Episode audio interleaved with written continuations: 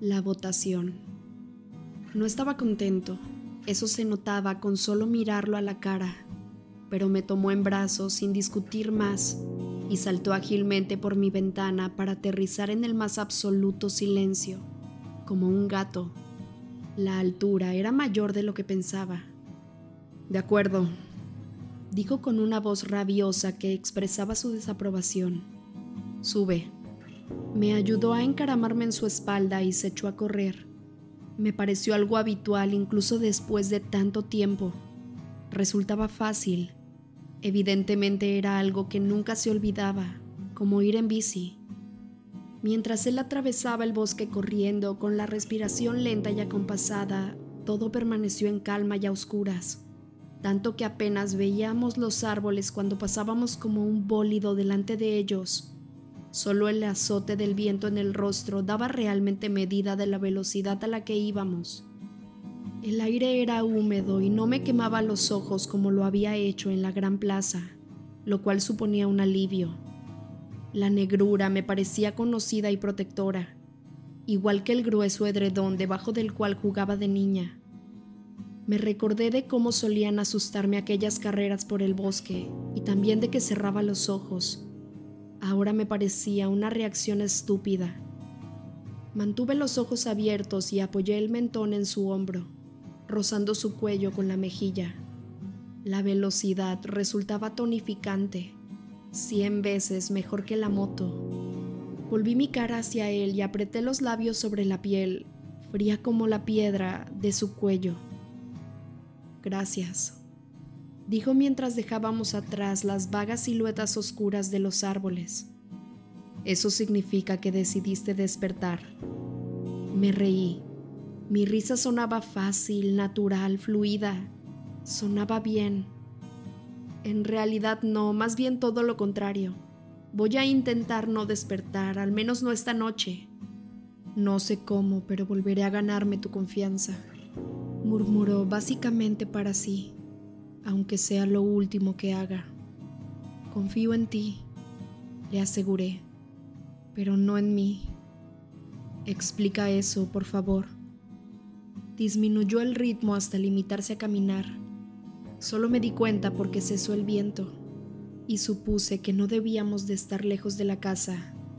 De hecho, en medio de la oscuridad me pareció distinguir el sonido del río que fluía en algún lugar cercano. Bueno, me rompí la cabeza para encontrar la forma adecuada de expresarlo. No confío en que yo, por mí misma, reúna méritos suficientes para merecerte. No hay nada en mí capaz de retenerte. Se detuvo y se estiró para bajarme de su espalda. Sus manos suaves no me soltaron después de dejarme en el suelo y me abrazó con fuerza, apretándome contra su pecho me retendrás de forma permanente e inquebrantable. Susurró, nunca lo dudes. Claro, pero ¿cómo no iba a tener dudas? Y total, no me has dicho. Musitó él. ¿Qué cosa? ¿Cuál es tu gran problema? Dejaré que tú lo adivines. Suspiré mientras alzaba la mano para tocarle la punta de la nariz con el dedo índice. Asintió con la cabeza. Soy peor que los Vulturis, dijo en tono grave. Supongo que me lo merezco. Puse los ojos en blanco. Lo peor que los Vulturis pueden hacer es matarme. Esperó tenso. Tú puedes dejarme, le expliqué. Los Vulturis o Victoria no pueden hacer nada en comparación con eso. Incluso en la penumbra atisbé la angustiada crispación de su rostro me recordó la expresión que adoptó cuando Jane lo torturó. Me sentí mal y lamenté haberle dicho la verdad. No. Susurré al tiempo que le acariciaba la cara. No estés triste. Curvó las comisuras de los labios en una sonrisa tan carente de alegría que no llegó a los ojos. Solo hay una forma de hacerte ver que no puedo dejarte, susurró. Supongo que no hay otro modo de convencerte que el tiempo. La idea del tiempo me agradó. Está bien, admití. Su rostro seguía martirizado. Intenté distraerlo con tonterías sin importancia. Bueno, ahora que vas a quedarte, ¿puedo recuperar mis cosas? Le pregunté con el tono de voz más desenfadado del que fui capaz. Mi intento funcionó en gran medida. Se rió, pero el sufrimiento no desapareció de sus ojos. Tus cosas nunca desaparecieron, me dijo. Sabía que actuaba mal porque te había prometido paz sin recordatorio alguno. Era estúpido e infantil, pero quería dejar algo mío junto a ti. El CD, las fotografías, los boletos de avión, todo está debajo de las tablas del suelo. ¿De verdad? Asintió. Parecía levemente reconfortado por mi evidente alegría ante este hecho tan trivial, aunque no bastó para borrar completamente el dolor de su rostro. Creo... dije despacio. No estoy segura, pero me pregunto, quizá lo he sabido todo el tiempo. ¿Qué sabías? Solo pretendía alejar el sufrimiento de sus ojos pero las palabras sonaron más veraces de lo que esperaba cuando las pronuncié. Una parte de mí, tal vez fuera mi subconsciente, jamás dejó de creer que te seguía importando que yo viviera o muriera. Ese es el motivo por el que oía las voces. Se hizo un silencio absoluto durante un momento. Voces. Repitió con voz apagada. Bueno, solo una, la tuya. Es una larga historia.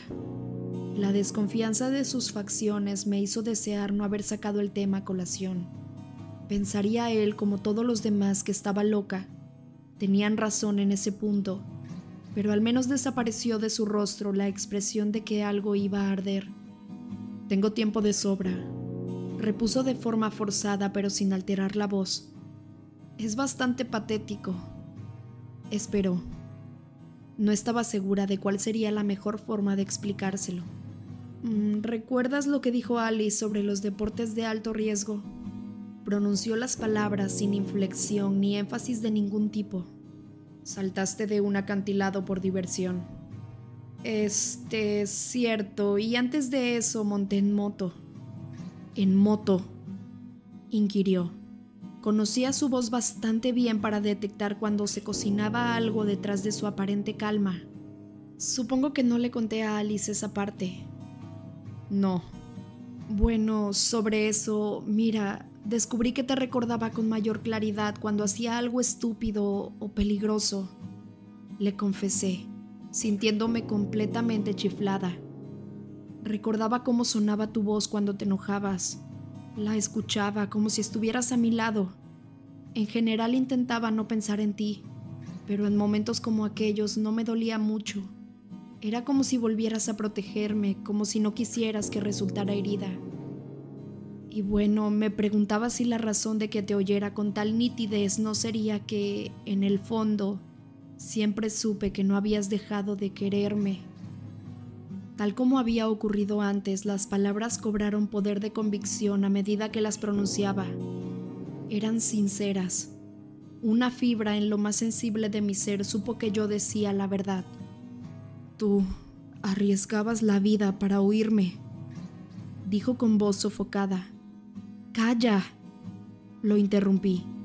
Espera un segundo, creo que estoy viendo claro en estos momentos. Pensé en la noche de mi primer delirio, la que había pasado en Port Ángeles. Había planteado dos opciones, locura o deseo de sentirme realizada, sin ver la tercera alternativa. Pero ¿qué ocurriría si ¿Qué ocurriría si hubiera creído sinceramente que algo era cierto, aunque estuviera totalmente equivocada? ¿Qué sucedería si hubiera estado tan tercamente segura de que tenía razón que no me hubiera detenido a considerar la verdad? ¿Qué habría hecho la verdad? ¿Permanecer en silencio o intentar abrirse paso? La tercera opción era que Edward me amaba. El vínculo entre nosotros dos era algo que ni la ausencia ni la distancia ni el tiempo podían romper. Y no importaba que él pudiera ser más especial, guapo, brillante o perfecto que yo. Él estaba tan irremediablemente atado como yo. Y si yo iba a pertenecerle siempre, eso significaba que él siempre iba a ser mío. Era eso lo que había estado intentando decirme a mí misma. Vaya. Vela. De acuerdo, lo entiendo. ¿En qué consiste tu revelación? Me preguntó con voz tensa. Tú me amas, dije maravillada. La sensación de convicción y certeza me invadió de nuevo. Aunque la ansiedad continuó presente en sus ojos, la sonrisa torcida que más me gustaba se extendió por su rostro, con todo mi ser. Mi corazón se hinchó de tal modo que estuvo a punto de romperme las costillas. Ocupó todo mi pecho y me obstruyó la garganta, dejándome sin habla. Me quería de verdad, igual que yo a él para siempre. Fue solo el miedo a que yo perdiera mi alma y las demás cosas propias de una existencia humana, lo que lo llevó a intentar con tanta desesperación que yo siguiera siendo mortal. Comparado con el miedo a que no me quisiera, ese obstáculo, mi alma, casi parecía una menudencia. Me tomó el rostro entre sus manos heladas y me besó hasta que sentí tal vértigo que el bosque empezó a dar vueltas. Entonces inclinó su frente sobre la mía y supe que yo no era la única que respiraba más agitadamente de lo normal. Sabes, tú lo haces mejor que yo, me dijo. ¿Qué cosa? Sobrevivir. Al menos tú lo intentaste. Te levantabas por las mañanas, procurabas llevar una vida normal por el bien de Charlie y seguiste tu camino. Yo era un completo inútil cuando no estaba rastreando.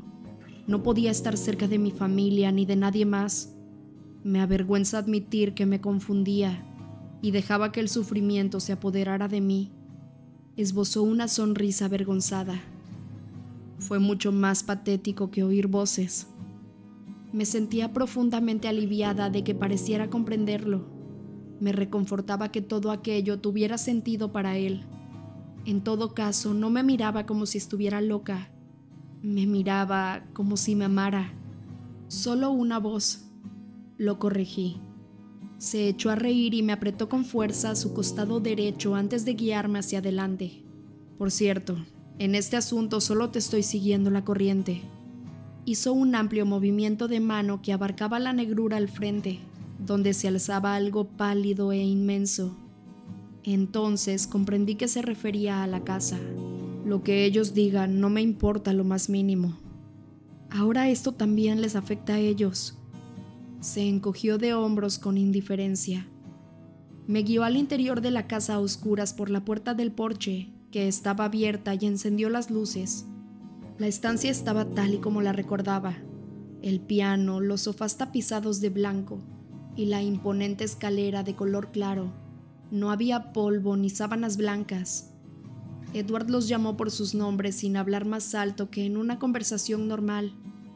Carlyle, Esme, Rosalie, Emmett, Jasper, Alice. Lo oirían. De pronto, Carlyle estaba junto a mí. Pareciera como si llevara allí un buen rato. Bienvenida otra vez, Vela. Sonrió. ¿Qué podemos hacer por ti en plena madrugada? A juzgar por la hora, supongo que no se trata de una simple visita de cortesía, ¿verdad? Asentí. Me gustaría hablar con todos ustedes ahora mismo, si están de acuerdo. Se trata de algo importante. No pude evitar alzar la vista para mirar el rostro de Edward mientras hablaba. Su expresión era crítica pero resignada. Al volver los ojos hacia Carlyle vi que también él observaba a Edward. Por supuesto, dijo Carlyle. ¿Por qué no hablamos en la otra habitación? Carlyle encabezó la marcha por la luminosa sala y dio vuelta en la esquina hacia el comedor, al tiempo que encendía las luces. Las paredes eran blancas y los techos altos igual que la sala. En el centro de la habitación, debajo de un candil que colgaba a baja altura, había una gran mesa oval de madera lustrada, con ocho sillas a su alrededor. Carlyle me ofreció una en la cabecera de la mesa. Jamás había visto que se usara la mesa del comedor de los Cullen. Era pura escenografía. Nunca comían en casa. Vi que no estaba sola en cuanto me di la vuelta para sentarme. Esme había seguido a Edward y detrás de ella entró en fila india toda la familia. Carlyle se sentó a mi derecha y Edward a la izquierda. Todos tomaron asiento en silencio. Alice, que ya estaba enterada del asunto, me sonreía.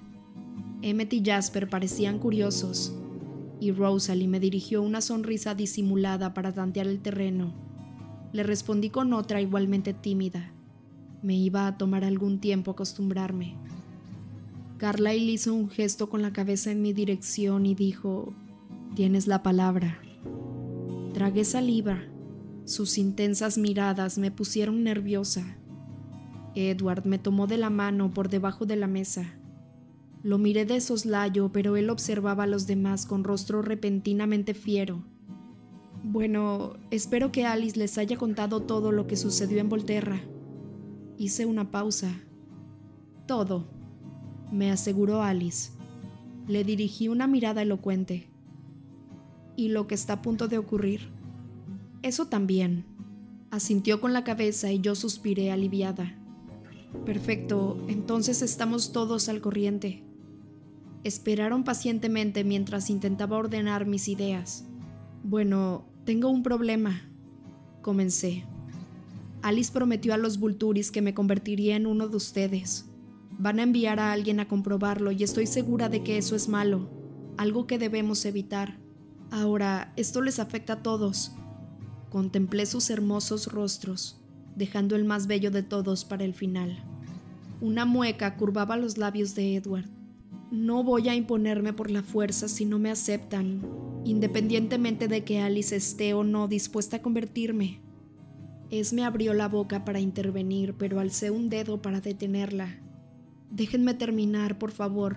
Todos ustedes saben lo que quiero, y estoy segura de que también conocen la opinión de Edward al respecto. Creo que la única forma de decidir esto es que todo el mundo vote. Si deciden no aceptarme, bueno, en ese caso, supongo que tendré que volver sola a Italia. No puedo permitir que vengan aquí. Arrugué la frente al considerar dicha expectativa. Oí el ruido sordo de un gruñido en el pecho de Edward, pero lo ignoré. Así pues, tengan en cuenta que de ninguna manera los voy a poner en peligro. Quiero que voten sí o no solo al asunto de convertirme en vampira. Esbocé un atisbo de sonrisa al pronunciar la palabra e hice un gesto a Carlyle para que empezara, pero Edward me interrumpió. Un momento. Lo miré con los ojos entrecerrados. Alzó las cejas mientras me estrechaba la mano. Tengo algo que añadir antes de que votemos. Suspiré. No creo que debamos ponernos demasiado nerviosos, prosiguió, por el peligro al que se refiere Vela. Su expresión se animó más Apoyó la mano libre sobre la mesa reluciente y se inclinó hacia adelante. Miren, explicó sin dejar de recorrer la mesa con la vista mientras hablaba. Había más de una razón por la que no quería estrechar la mano de Aro al final. Pasaron una cosa por alto y no quería ponerlo sobre la pista. Esbozó una gran sonrisa. ¿Y qué es? Lo instó Alice. Estaba segura de que mi expresión era tan escéptica como la suya. Los Vulturis están demasiado seguros de sí mismo, y por un buen motivo. En realidad no tienen ningún problema para encontrar a alguien cuando así lo deciden. Bajó los ojos para mirarme. ¿Se acuerdan de Demetri? Me estremecí. Él lo tomó como una afirmación. Encuentra a la gente. Ese es su talento, la razón por la que lo mantienen a su lado. Ahora bien, Estuve hurgando en sus mentes para obtener la máxima información posible todo el tiempo que estuvimos con ellos. Buscaba algo, cualquier cosa que pudiera salvarnos. Así fue como me enteré de la forma en que funciona el don de Demetri. Es un rastreador, un rastreador mil veces mejor dotado que James. Su habilidad tiene cierta relación con lo que Aro o yo hacemos. Capta el gusto. No sé cómo describirlo, la clave la esencia de la mente de una persona y entonces la sigue. Funciona incluso a enormes distancias, pero después de los pequeños experimentos de Aro, bueno, Edward se encogió de hombros. ¿Crees que no va a ser capaz de localizarme? Concluí con voz apagada. Estoy convencido. Él confía ciegamente en ese don. Edward se mostraba muy seguro de sí mismo. Si eso no funciona contigo en lo que a ti respecta, se han quedado ciegos. ¿Y eso qué resuelve? Casi todo, obviamente. Alice será capaz de revelarnos cuando planeen hacernos una visita. Te esconderemos, quedarán impotentes, dijo con fiero entusiasmo. Sería como buscar una aguja en un pajar. Él y Emmet intercambiaron una mirada y una sonrisita de complicidad. Aquello no tenía ni pies ni cabeza. Pueden encontrarte a ti, le recordé. Emmet se rió, extendió el brazo sobre la mesa y le tendió el puño a su hermano. Un plan estupendo, hermano, dijo con entusiasmo. No, masculló Rosalie. En absoluto, coincidí. Estupendo, comentó Jasper elogioso. Idiotas, murmuró Alice. Esme se limitó a mirar a Edward. Me erguí en la silla para atraer la atención de todos. Aquella era mi reunión. En tal caso, de acuerdo. Edward ha sometido una alternativa a su consideración. Dije con frialdad. Votemos. En este segundo intento empecé por Edward Sería mejor descartar cuanto antes su opinión. ¿Quieres que me una a tu familia? No de esa forma. Me miró con ojos duros y negros como el pedernal. Quiero que siga siendo humana. Asentí una vez con cara de no sentirme afectada por su actitud y luego continué. Alice. Sí. Jasper. Sí. Respondió con voz grave, me sorprendió un poco, no estaba muy segura de cuál iba a ser el sentido de su voto, pero contuve mi reacción y proseguí. Rosalie. Ella vaciló mientras se mordía la parte inferior de su labio carnoso. No. Mantuve el rostro impertérrito y volví levemente la cabeza para seguir, pero ella alzó las manos con las palmas por delante. Déjame explicarte, rogó. Quiero decir que no tengo ninguna aversión hacia ti como posible hermana. Es solo que esta no es la clase de vida que hubiera elegido para mí misma. Me hubiera gustado que en ese momento alguien hubiera votado no por mí. Asentí lentamente y me volví hacia Emmet. Rayos, sí. Esbozó una sonrisa ancha. Ya encontraremos otra forma de provocar una lucha con ese Demetri. No había borrado la mueca de mi cara cuando miré a Esme. Sí, por supuesto, Bella, ya te considero parte de mi familia. Gracias, Esme, murmuré y me volví hacia Carlyle. De pronto me puse nerviosa y me arrepentí de no haberle pedido que votara primero. Estaba segura de que su voto era el más valioso, el que importaba más que cualquier posible mayoría. Carlyle no me miraba a mí, Edward, dijo él.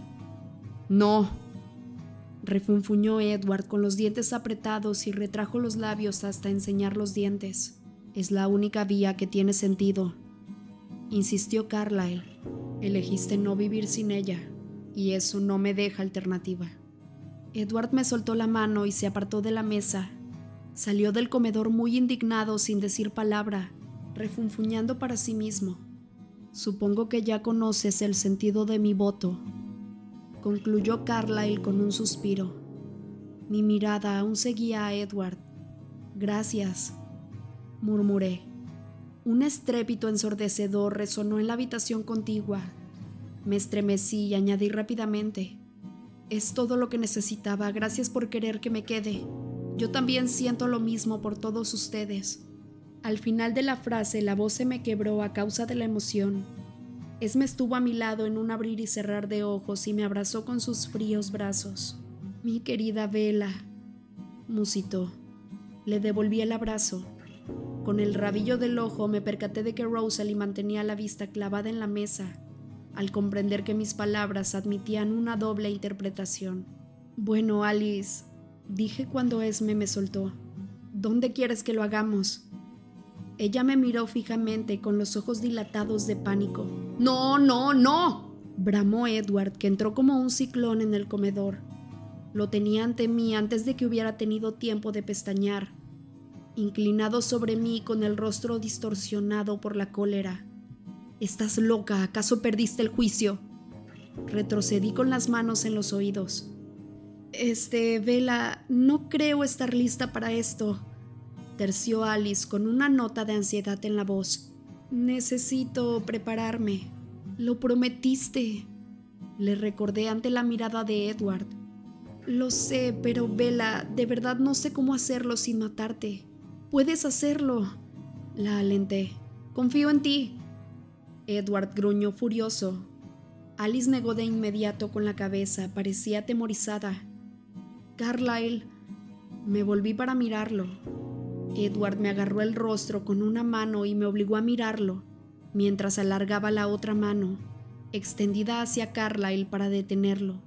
Pero este hizo caso omiso del gesto y respondió a mi pregunta. Soy capaz de hacerlo. Me hubiera gustado poder ver su expresión. No corres peligro de que yo pierda el control. Suena bien. Esperaba que Carlyle hubiera podido entenderme, Resultaba difícil hablar con claridad dada la fuerza con que Edward me sujetaba la mandíbula. Espera, me pidió entre dientes. No tiene por qué ser ahora. No hay razón para que no pueda ser ahora, repuse, aunque las palabras resultaron incomprensibles. Se me ocurren unas cuantas. Por supuesto que se te ocurren, contesté con acritud. Ahora aléjate de mí. Me soltó la cara y se cruzó de brazos. Charlie va a venir a buscarte aquí dentro de tres horas. No me extrañaría que trajera sus ayudantes. Fruncí el ceño. Esa era siempre la parte más dura. Charlie, René y ahora también Jacob. La gente que iba a perder, las personas a quienes iba a hacer daño. Deseaba que hubiera alguna forma de ser yo la única que sufriera, pero sabía que era del todo imposible. Por otra parte, les iba a causar más daño permaneciendo humana, al poner en peligro constante a Charlie a causa de nuestra proximidad, a Jacob, ya que iba a arrastrar a sus enemigos a la tierra que él se sentía obligado a proteger, y a René. Ni siquiera podía arriesgarme a visitar a mi propia madre, por miedo a llevar conmigo mis mortíferos problemas. Yo era un imán para los problemas, lo sabía perfectamente. Una vez aceptado esto, era consciente de mi necesidad de ser capaz de cuidarme por mí misma y proteger a quienes amaba. Incluso aunque eso supusiera no estar con ellos, debía de ser fuerte. Sugiero que pospongamos esta conversación en aras de seguir pasando inadvertidos, dijo Edward, que seguía hablando con los dientes apretados, pero ahora se dirigía a Carlyle. Al menos hasta que Bella termine la escuela y deje la casa de Charlie. Es una petición razonable, Bella, señaló Carlyle. Pensé en la reacción de mi padre cuando se despertara por la mañana, después de lo que había sufrido con la pérdida de Harry, cuando también yo se las había hecho pasar negras al desaparecer, sin dar explicaciones. Encontraría mi cama vacía. Charlie se merecía algo mejor y solo se trataba de retrasarlo un poco más, ya que no faltaba mucho para la graduación. Fruncí los labios. Lo consideraré, Edward se relajó y dejó de apretar los dientes. Lo mejor sería que te llevara a casa, dijo, ahora más sereno, pero se veía claramente que tenía prisa por sacarme de allí, solo por si Charlie se despierta pronto. Miré a Carlyle. Después de la graduación, tienes mi palabra. Respiré hondo, sonreí y me volví hacia Edward. Está bien, puedes llevarme a casa. Edward me sacó de la casa antes de que Carlyle pudiera prometerme algo más. Me sacó de espaldas, así que no logré ver que se había roto en la sala. El viaje de regreso fue silencioso. Me sentía triunfal y rebosaba confianza en mí misma. También estaba muerta de miedo, por supuesto, pero intenté no pensar en esa parte. No hacía ningún bien preocuparse por el dolor, físico o emocional, así que no lo hice no hasta que fuera totalmente necesario. Edward no se detuvo al llegar a mi casa. Subió la pared rápidamente y entró por mi ventana en una fracción de segundo. Luego retiró mis brazos de su cuello y me depositó en la cama. Creí que tenía una idea bastante aproximada de lo que pensaba, pero su expresión me sorprendió porque era calculadora en vez de iracunda. En silencio paseó por mi habitación de un lado a otro como una fiera enjaulada, mientras yo lo miraba con creciente recelo. Sea lo que sea que estés maquinando, no va a funcionar, le dije. Silencio, estoy pensando. Bah. Me quejé mientras me dejaba caer sobre la cama y me tapaba la cabeza con el edredón. No se oyó nada, pero de pronto estaba ahí. Retiró el edredón de un tirón para poder verme. Se tendió a mi lado y extendió la mano para acariciarme la mejilla y el pelo. Si no te importa, preferiría que no ocultaras la cara debajo de las mantas. He vivido sin ella todo el tiempo que pude soportarlo. Y ahora dime una cosa. ¿Qué? Pregunté poco dispuesta a colaborar. Si te concedieran lo que más quisieras en este mundo, cualquier cosa, ¿qué pedirías? Sentí el escepticismo en mis ojos. A ti. Sacudió la cabeza con impaciencia. Algo que no tengas ya. No estaba segura de a dónde quería llevarme, así que le di muchas vueltas antes de responder. Ideé algo que fuera verdad y al mismo tiempo bastante improbable. Me gustaría que no tuviera que hacerlo Carlyle.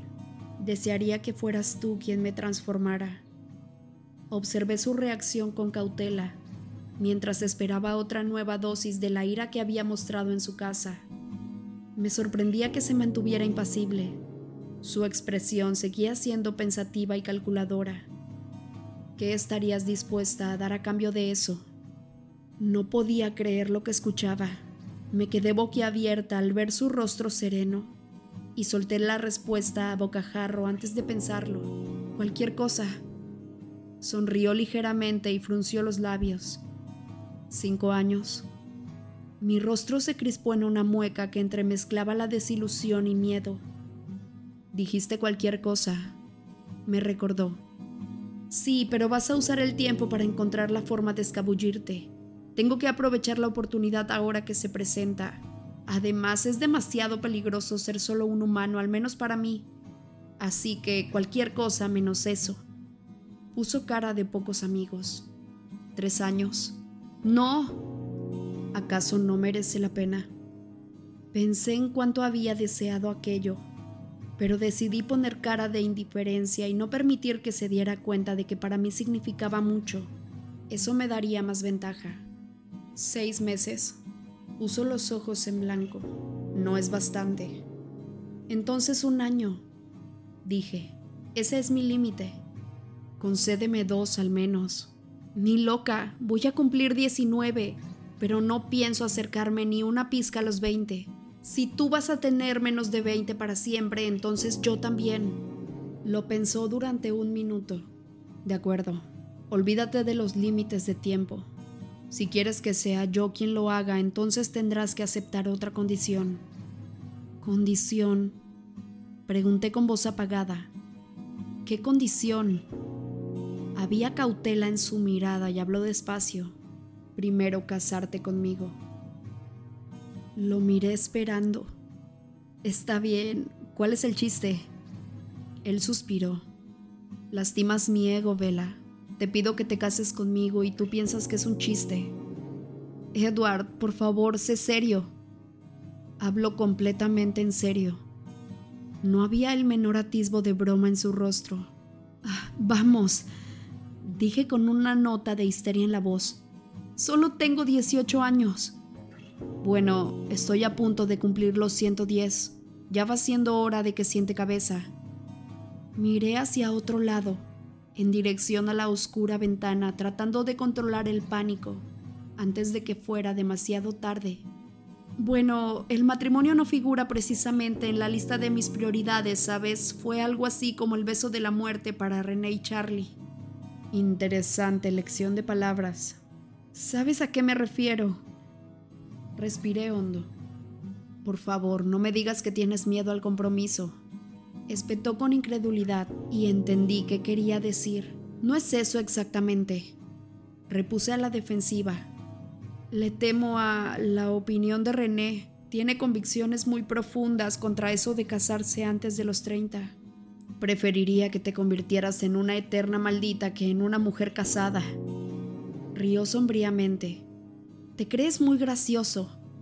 Vela, no hay comparación entre el nivel de compromiso de una unión marital y renunciar a tu alma a cambio de convertirte en vampiro para siempre. Sacudió la cabeza. Si no tienes valor suficiente para casarte conmigo, entonces...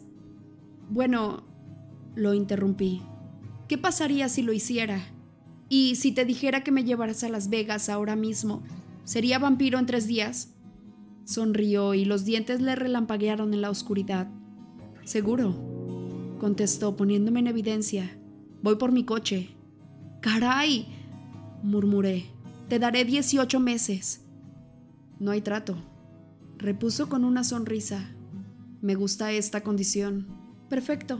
Tendré que conformarme con Carlyle después de la graduación. Si eso es lo que realmente quieres. Se encogió de hombros y su sonrisa se tornó realmente angelical. Eres imposible, refunfuñé. Un monstruo. Rió entre dientes. Por eso no quieres casarte conmigo. Volví a refunfuñar. Se reclinó sobre mí. Sus ojos, negros como la noche, derritieron, quebraron e hicieron añicos mi concentración. Vela, por favor, susurró. Durante un momento se me olvidó respirar. En cuanto me recobré, sacudí la cabeza en un intento de aclarar de golpe mi mente obnubilada. Esto saldría mejor si me dieras tiempo para conseguir un anillo. No, nada de anillos. Vaya, lo despertaste. Cuchicheó. Uy, Charlie se está levantando, será mejor que me vaya, dijo Edward con resignación. Mi corazón dejó de latir. Evaluó mi expresión durante un segundo. Bueno, entonces, ¿sería muy infantil de mi parte esconderme en tu closet? No. Musité con avidez. Quédate, por favor. Edward sonrió y desapareció. Hervía de indignación mientras esperaba que Charlie se asomara en mi habitación para controlarme.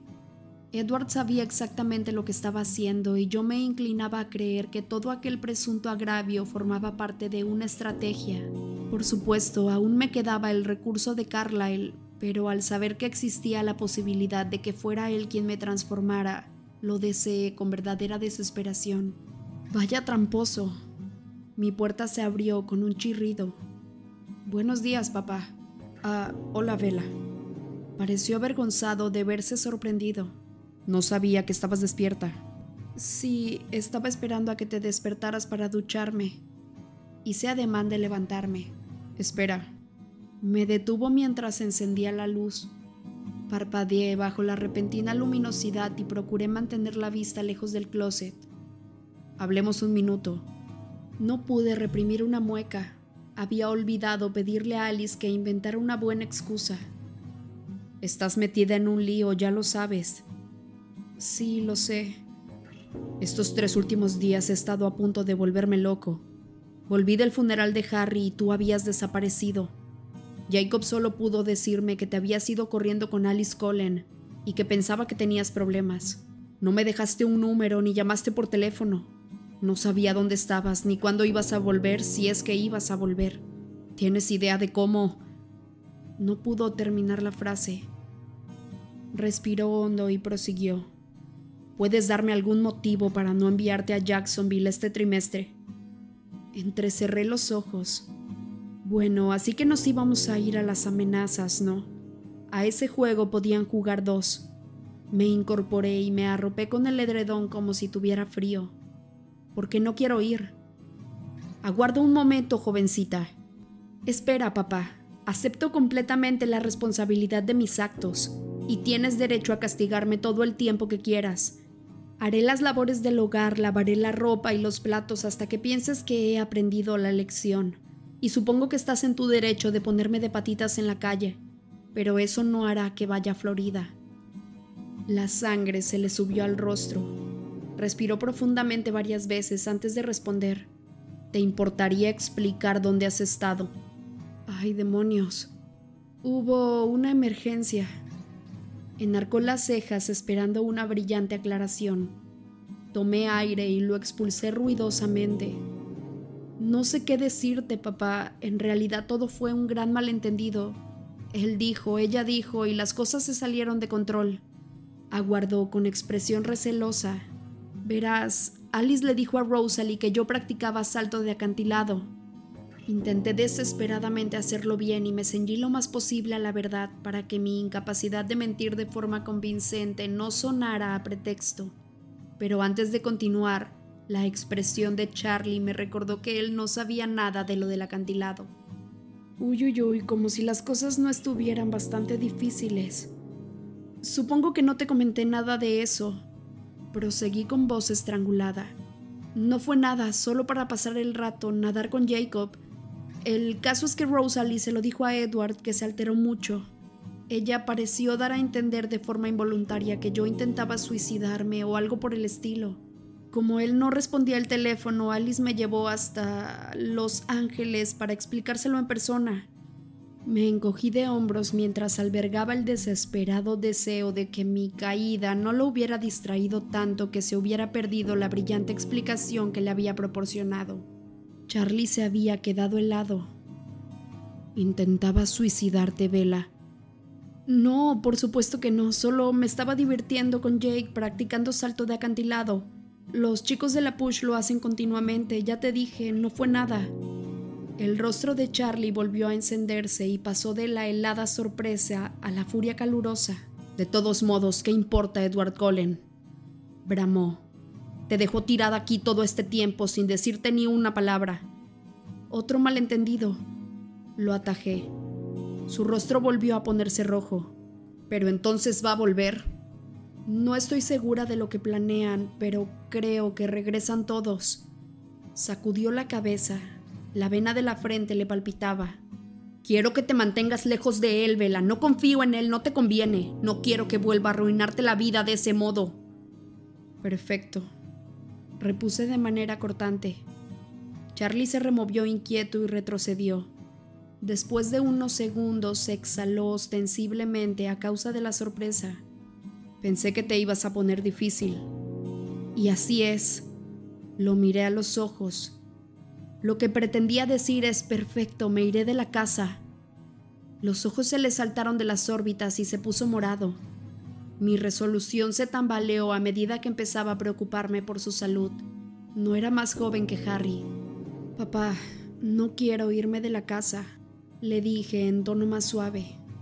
Te quiero y sé que estás preocupado, pero vas a tener que confiar en mí y tomarte las cosas más con calma en lo que se refiere a Edward si quieres que me quede. ¿Quieres o no quieres que viva aquí? Eso no es justo, Vela. Sabes que quiero que te quedes. Entonces, pórtate bien con Edward, ya que él va a estar donde yo esté. Dije con firmeza. La convicción que me proporcionaba mi revelación seguía siendo fuerte. No bajo este techo. Bramó. Suspiré con fuerza. Mira, no voy a darte ningún otro ultimátum esta noche. Bueno, más bien esta mañana. Piénsalo durante un par de días, de acuerdo. Pero ten en cuenta que Edward y yo vamos en el mismo paquete. Es un acuerdo global. Vela. Tú piénsalo. Insistí. Y mientras lo haces, ¿te molestaría darme un poquito de intimidad? De verdad necesito un baño. El rostro de Charlie adquirió un extraño tono purpúreo, pero se fue dando un portazo al salir. Lo oí bajar pisando furiosamente los escalones. Me quité el edredón de encima y Edward ya estaba allí, meciéndose en la silla, como si hubiera estado presente durante toda la conversación.